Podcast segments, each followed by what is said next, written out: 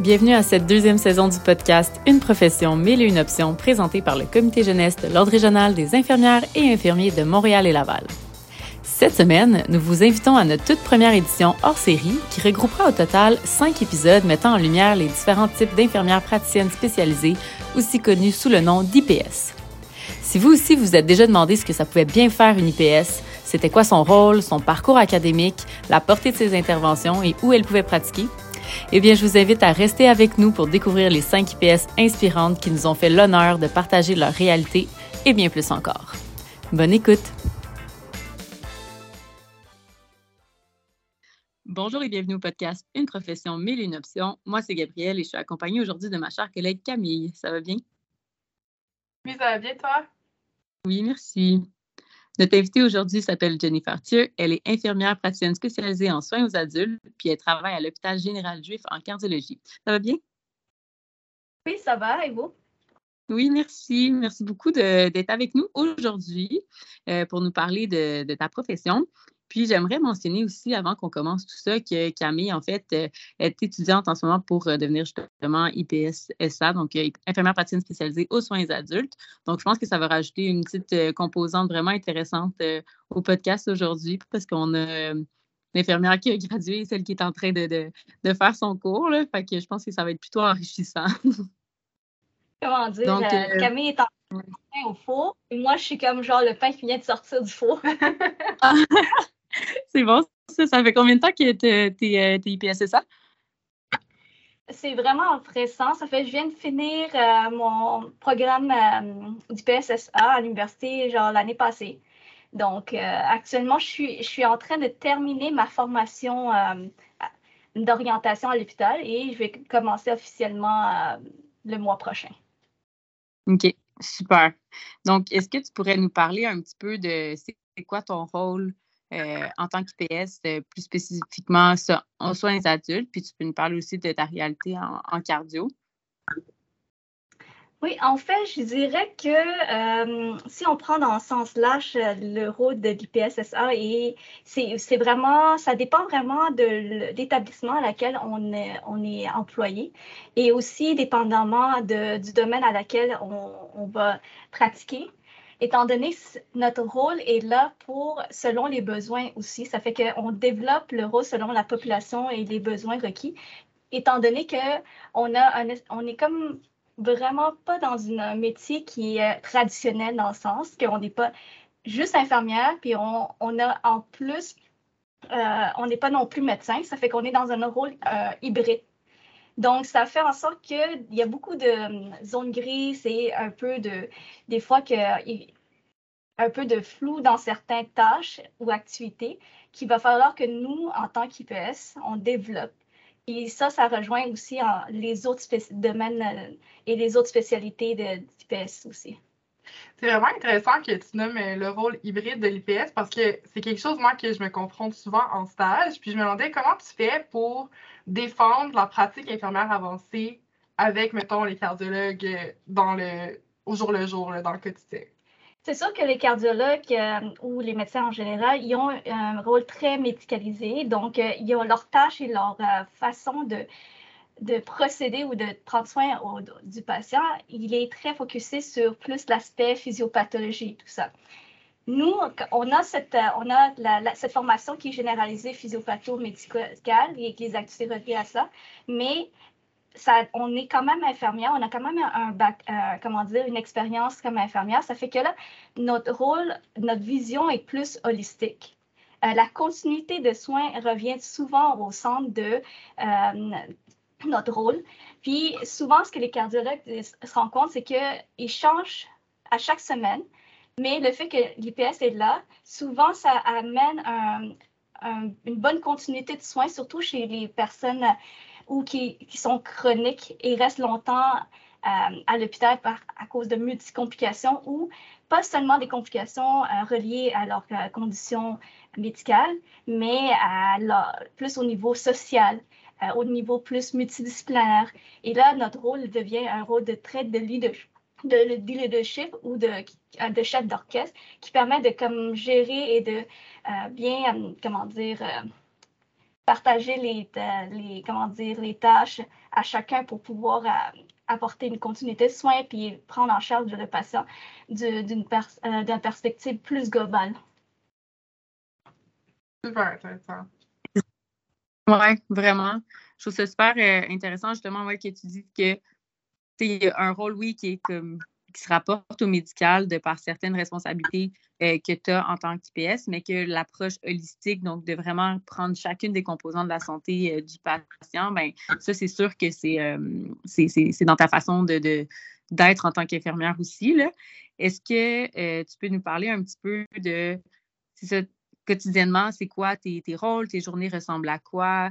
je pense que Camille, à cette période-ci de l'année, elle commence à comprendre que quand on commence, on commence relativement très tôt. On commence en même temps que l'équipe médicale à cause qu'on reçoit le rapport euh, de l'équipe de nuit. Donc, euh, on commence à recevoir le rapport. On sait quel patient on a. On le divise, notre, euh, notre section, avec le cardiologue. Dépendamment si on est à l'unité, on est en consultation ou on est en clinique. Si on est en clinique externe, la, routine change un peu. mais, en si on est à l'unité, euh, on partage, euh, on divise la, section avec le cardiologue et on prend en charge les patients. Donc, on va commencer par regarder les, euh, les examens, qui, les examens, ce qui, les laboratoires, qu'est-ce qui s'est passé la veille, est-ce qu'il y avait des changements par rapport à l'état du patient. Puis ensuite, on va commencer à, on va aller voir le patient, l'examiner, déterminer si le plan de traitement euh, qu'on a déterminé la veille, elle est efficace ou il y a besoin de réajustement, si, temps, il y a des nouvelles complications en lien avec le traitement ou une nouvelle complication qui s'est déclarée durant l'hospitalisation, alors comment prendre en charge. Euh, là, il y a aussi faire la liaison avec l'équipe multidisciplinaire, à savoir est-ce qu'on doit s'occuper non seulement de l'aspect médical, mais à savoir si après, euh, planifier le congé, ça fait que déjà, on peut déjà planifier à envoyer des consultations à la physio, l'ergo, travailleur social. Ça fait que l'équipe multidisciplinaire, on va aller les solliciter. Si en même temps, on a besoin de consultations euh, pour d'autres spécialistes, c'est nous aussi qui vont gérer, qui vont communiquer avec les autres médecins de d'autres spécialités pour s'assurer que euh, le parcours de l'hospitalisation du patient se passe relativement bien et qu'il ne reste pas des mois à l'hôpital. Puis comment ça se passe avec l'équipe euh, d'infirmières? Euh, je dirais que moi, j'ai la chance de commencer euh, dans un milieu où ils ont déjà eu des expositions à des infirmières praticiennes depuis longtemps. Ça fait que c'est jusqu'au début, c'est une question de de reconnaître un peu la nouvelle personne, le nouvel employé qui vient d'arriver. Donc, je suis une nouvelle IPS, ça fait qu'il doit s'habituer à moi, voir comment ma façon de fonctionner. Et moi, je m'habitue à eux, ils s'habituent à moi. Mais en général, ça se passe bien étant donné qu'ils sont déjà euh, une idée de qu'est-ce que l'IPS fait. Ça fait que rendu à un moment donné, euh, comme, comme ma collègue me disait, c'est que quand tu es infirmière, tu vas aller chercher le médecin si, admettons, la personne euh, va moins bien. Tu es les, yeux, les oreilles du médecin. Mais quand tu deviens IPSSA, là, les gens vont venir vers toi pour les solutions au lieu que. Puis c'est toi qui dois trouver les solutions au lieu de, comme, genre, aller chercher. Oui, ça, c'est la partie difficile, hein? Oui. Bien, c'est sûr que ça vient avec quand même beaucoup de responsabilités, justement, de par euh, le rôle euh, qui est différent, justement, les prises de décision, euh, les, ordonnances, les examens que tu vas, tu vas prescrire. Est-ce que tu as trouvé ça difficile au début d'avoir ces responsabilités-là? Oui, c'est euh, la courbe d'apprentissage est exponentielle. Puis c'est une courbe d'apprentissage qui est toujours en constant, constant mouvement, en constant le mot, je l'utilise, je pense que je n'ai pas utilisé bon terme, mais il y, a, toujours un apprentissage qui se fait tous les jours. Euh, on n'arrête jamais parce que même quand on prend soin des patients, on, on a tout vu les nouvelles lignes directrices mais on doit suivre un peu tout ce qui est nouveau, les, les lignes directrices qui sortent à chaque année, qui sont nouveaux ou sont révisées, ou les nouvelles euh, études qui sortent, parce que c'est avec ces informations-là, puis ces nouvelles études-là qu'on va pouvoir se baser pour donner les meilleurs soins. Donc, euh, tout en suivre euh, ou à travailler avec les médecins pour ça aussi. Puis toi, Camille, en tant qu'étudiante en ce moment, comment tu t'adaptes à, ces, nouveaux rôles-là? Eh ben, c'est vraiment difficile. Puis là, moi, je suis un peu dans l'exploration du rôle. C'est quelque chose qu'on voit, mais qui n'est pas clair. Donc, je dirais je suis un petit peu encore terrorisée parce que la courbe est vraiment abrupte d'apprentissage. Si je me compare au jour 1 de mon stage versus là, on est quoi, le jour peut-être 50 max. Puis, je suis vraiment pas la même personne. Donc, c'est vraiment une courbe d'apprentissage qui Il faut vraiment travailler fort. Je pense que c'est de mettre les bouchées deux, puis les responsabilités, font peur. Mais en ce moment, en stage, ce qui est bien, c'est qu'il y a toujours quelqu'un derrière toi moi, en ce moment, je suis en néphrologie, donc il y a toujours un néphrologue derrière qui me dit Ah oui, ça c'est bon, ça c'est moins bon. Donc, ça fait c'est rassurant. Puis je me base aussi beaucoup sur les infirmières. Honnêtement, ils sont vraiment expertes, puis il faut reconnaître leur leadership, donc je leur montre tout le temps leur avis.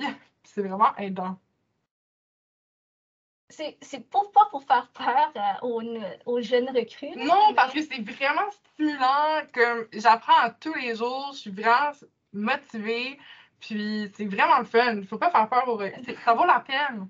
oui, parce que quand, quand tu veux pousser plus loin, aller comme euh, comment dire, tout le temps la curiosité, tout le temps en train d'aller chercher, là, c'est l'ATPS, ça permet de te mettre dans ce genre de, de, de façon de fonctionner, d'être toujours à la recherche, d'être toujours en train de remettre en question aussi.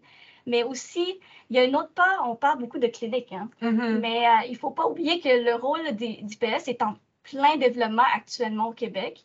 Puis les, le rôle, il change à chaque année, dépendamment de la réglementation, dans, dépendamment de qu'est-ce que euh, le gouvernement veut augmenter, euh, veut pour l'activité aux soins. Donc, on, a plus d'autonomie, de plus en plus. Puis ça nous permet aussi, en plus, de travailler avec d'autres, euh, comment dire, euh, d'autres acteurs, d'autres, euh, comment dire, personnes que jamais on n'aurait pensé. Parce qu'il y a une partie aussi un peu administrative qu'on fait. Et aussi, dans notre rôle à nous, on a un 20% qui nous permet de, faire des projets qu'on appelle non cliniques. Ça fait qu'on n'est pas tout le temps au patient. On peut faire de l'enseignement, on peut faire des projets de recherche mais on peut aussi développer des cliniques ou développer notre rôle en concomitant avec euh, les besoins du département. Ça fait qu'il y a des discussions avec euh, les cardiologues, euh, les, comment dire, les cadres, de, soit les cadres en DSI ou les cadres en temps médical pour pouvoir déterminer si notre rôle n'est pas redondant, puis qu'est-ce qu'on peut faire pour augmenter un peu l'efficacité ou les soins aux patients. Pour tous les trucs un peu pas négatifs, mais difficile qu'on a nommé, je pense qu'il y a trois choses au moins ou plus positives. Oui, c'est clair. Qu'est-ce qui t'avait motivé initialement à t'inscrire euh, à la maîtrise? Je vais commencer par euh, cette, euh, cette question-là, puis ensuite, j'aimerais que tu me parles un peu du parcours, justement, ben, du tien, mais aussi plus en général pour, pour se rendre où tu es en ce moment. Je, je dirais que la première motivation, que c'est comment c'est vraiment avoir plus de, de pouvoir soigner les, euh, les personnes. En fait, mon parcours est un peu semi-atypique. J'ai fait un DEC en sciences, en soins infirmiers, mais c'est un DEC accéléré. Donc, j'ai un double DEC. Et après ça, j'ai décidé d'aller faire le bac. Puis, c'est un bac du temps où l'UDM euh, avait offert l'option, c'était euh, le bac, un DEC bac alternance travail-études.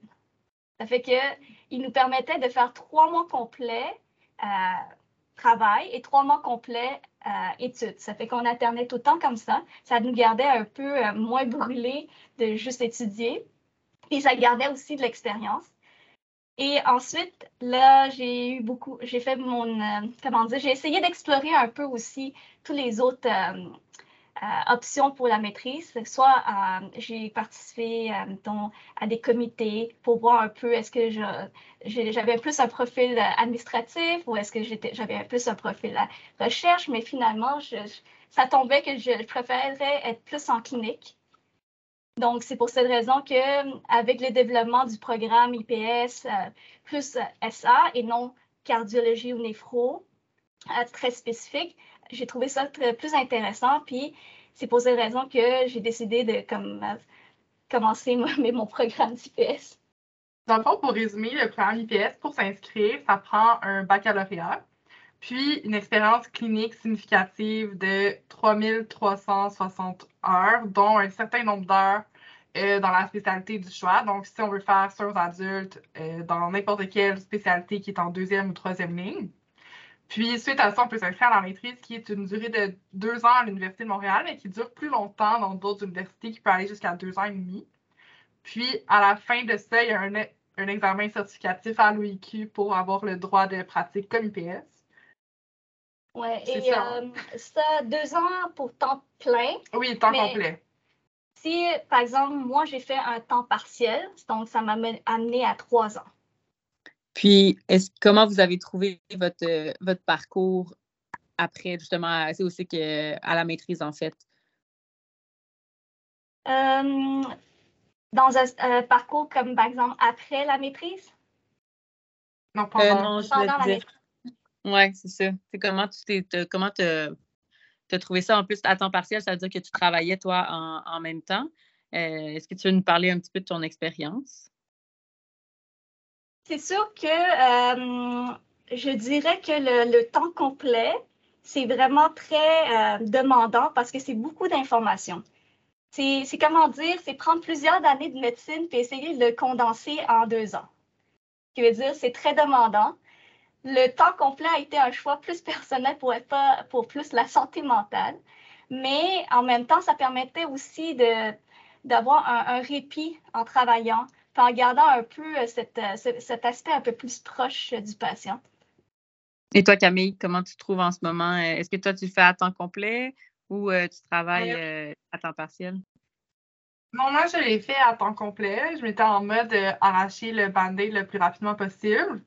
Parce que dans le fond, les deux, ça revient au même à la fin qu'on apprend autant de choses. Et, mais on va pas se mentir, tout le monde me dit que c'était difficile. J'ai jamais cru personne parce que toutes mes études ont été faciles. Mais c'est difficile. mais c'est vraiment, vraiment intéressant. Dans le fond, moi, je l'ai fait parce que je voulais apprendre plus. J'étais jamais satisfaite de mon apprentissage. C'est comme il y a toujours plus de choses à apprendre. Puis là, j'ai été satisfaite. On apprend tellement. On est poussé, on est autonome dans notre apprentissage parce que c'est souvent des apprentissages par problème. Et les rencontres aussi sont vraiment enrichissantes avec tout le monde qui ont tout leur bagage à eux puis leur expérience. Les enseignants. Honnêtement, tout est vraiment super enrichissant puis super intéressant. Mais on ne va pas se mentir qu'il y a un côté difficile, puis il faut être prêt avec les efforts. Mais une fois que les efforts sont mis, ça vaut vraiment la peine. 10 euh, sur 10, euh, je recommande. Je dirais qu'avec tout ce qu'on a appris, euh, c'est comme si on avait, on complétait nos connaissances infirmières. Parce que quand on, est infirmière avec notre bac et notre DEC, on a une base de connaissances. Mais la base de connaissances, des fois, elle est un peu. Il manque des petits bouts de morceaux. C'est comme un, puzzle qu'il manque des morceaux. On connaît, on voit un peu l'image en grand, mais il manque des petits bouts de détails. Ça fait que cette formation-là, elle nous permet de compléter l'image de, ce puzzle-là. Puis, ça nous donne une autre perspective aussi qui est vraiment très intéressant.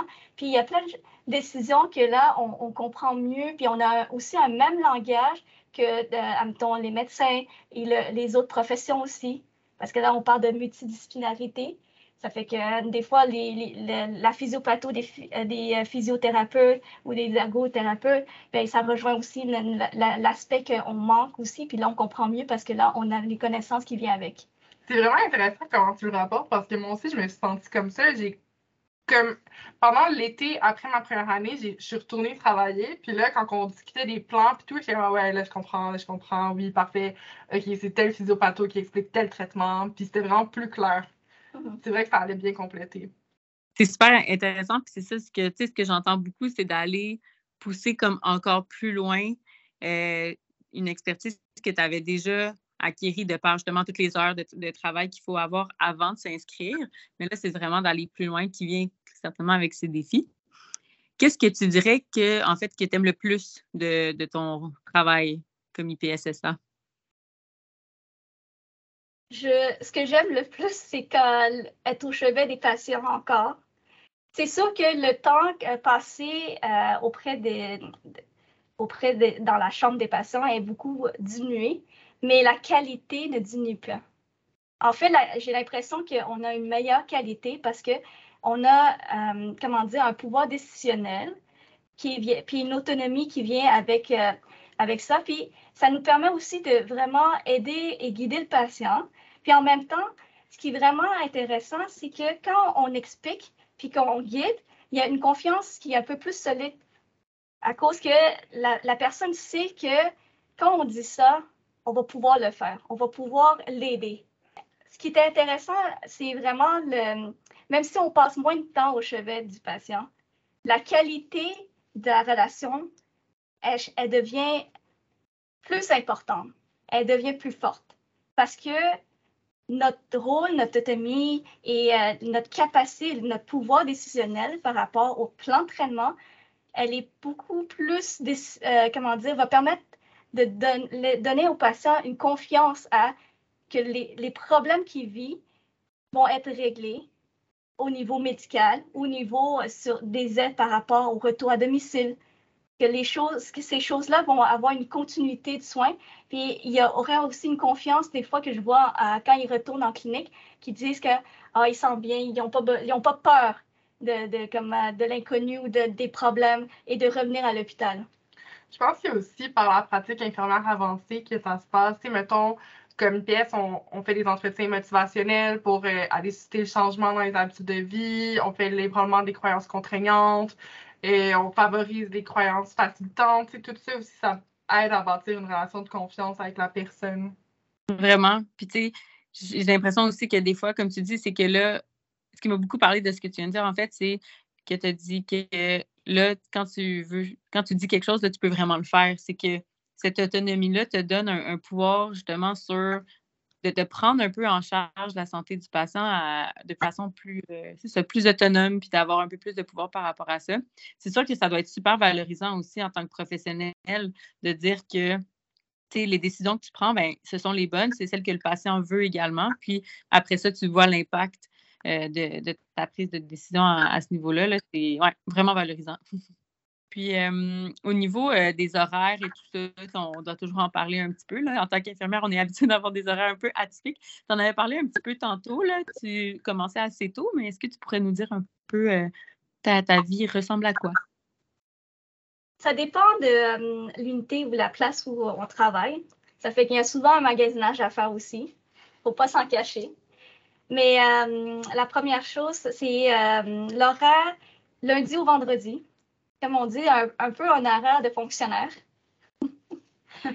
c'est sûr qu'il euh, y a des, des, journées où on va se finir un peu plus tôt, euh, un peu plus tard aussi. Ça fait que ça dépend, il y a une certaine balance dépendamment de notre charge de travail et euh, aussi dépendamment de si on travaille à l'unité, en consultation ou en clinique. Ça fait que les horaires peuvent différer aussi. puis, dépendamment aussi des besoins, ça fait que comme ici, je peux commencer de 7h30 du matin, puis je finis à comme 15h30, 4h. OK? Puis il n'y a, pas de, a pas de personne qui va me. Comme en autant que le, travail est fait, le rapport est donné pour l'équipe de, résidents de soir pour euh, prendre la relève. On peut partir euh, au moment où le travail est fait.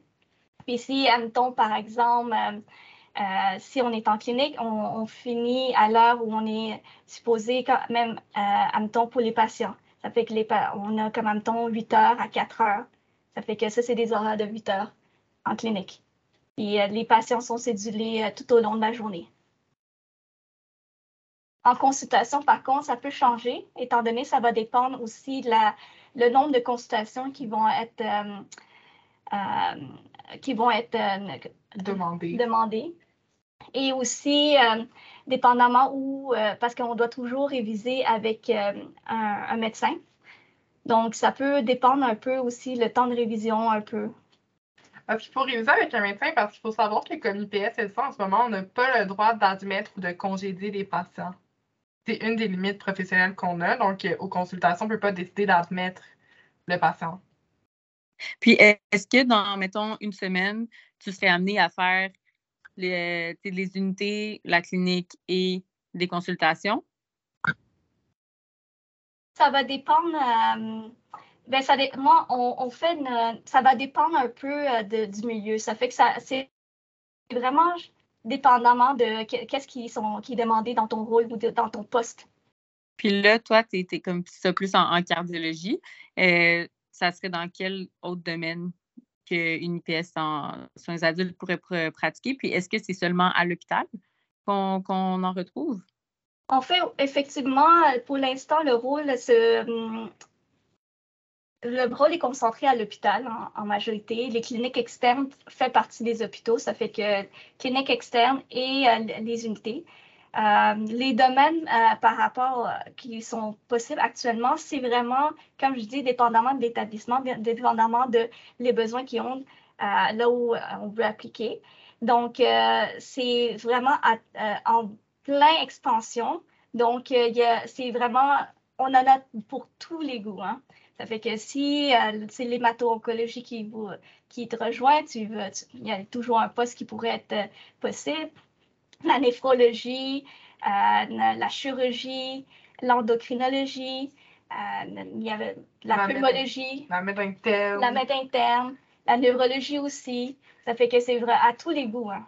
Tant que c'est la deuxième ou la troisième ligne de traitement, c'est ouvert aux IPSSA super intéressant. Puis c'est ça que je trouve beau, en fait, du rôle, c'est qu'il est appelé à, changer. Tu sais, j'ai une collègue qui, justement, elle a commencé pour en, en, thoracique, mais c'était la première dans, son établissement. Il n'y en avait pas nécessairement avant. Fait que le rôle, elle le crée au fur et à mesure qu'elle apprend, puis elle doit justement apprendre à comme voir c'est quoi sa place, puis comment elle peut être euh, une plus-value à, l'équipe à ce niveau-là. Fait que c'est vraiment euh, super intéressant de dire que ça évolue, fait qu'on ne sait pas non plus dans quelques années euh, où est-ce qu'on va en, retrouver, mais que c'est super pertinent d'en avoir. Qu'est-ce que tu dirais à quelqu'un qui voudrait se lancer dans cette branche? Ce que je dirais, c'est euh, faut être prêt à prendre la place. Parce que ce rôle-là, c'est un rôle qu'il faut qu'on prenne la place. C'est vraiment un beau conseil. Puis lance-toi. N'aie pas peur. Ouais.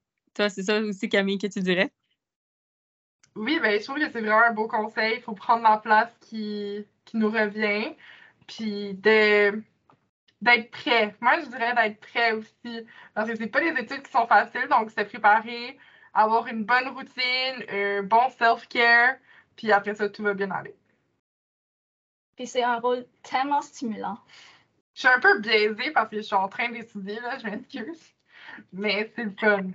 Non, mais je trouve ça bien justement parce que ça montre aussi que tu es un peu euh, le, après, quelqu'un qui a déjà qui a déjà gradué, puis quelqu'un qui est en train d'apprendre. Moi, j'adore le fait qu'on ait pu avoir euh, les deux aujourd'hui avec nous. C'est super, euh, c'est super enrichissant. Fait merci énormément d'avoir pris le temps. J'espère que ça va en avoir éclairé quelques-uns ou quelques-unes. Puis, euh, si jamais les gens ont des questions, ben, ils peuvent nous écrire directement au comité jeunesse, soit sur notre page euh, Facebook ou Instagram. Puis, on pourra vous mettre euh, en contact avec soit Jennifer ou Camille selon, selon vos questions. Donc, merci beaucoup, les filles, d'avoir été là. Merci à toi. Envie de pousser tes connaissances plus loin? De participer à des activités de formation continue accréditées et abordables? Tu as des projets novateurs plein la tête? Tu rêves de les partager à des congrès de toutes sortes d'envergure? Eh bien, le Comité développement, rayonnement et soutien de l'ORIML est là pour t'accompagner dans tes besoins de formation et tes besoins financiers. Rendez-vous sur le site de l'ORIML pour en apprendre davantage.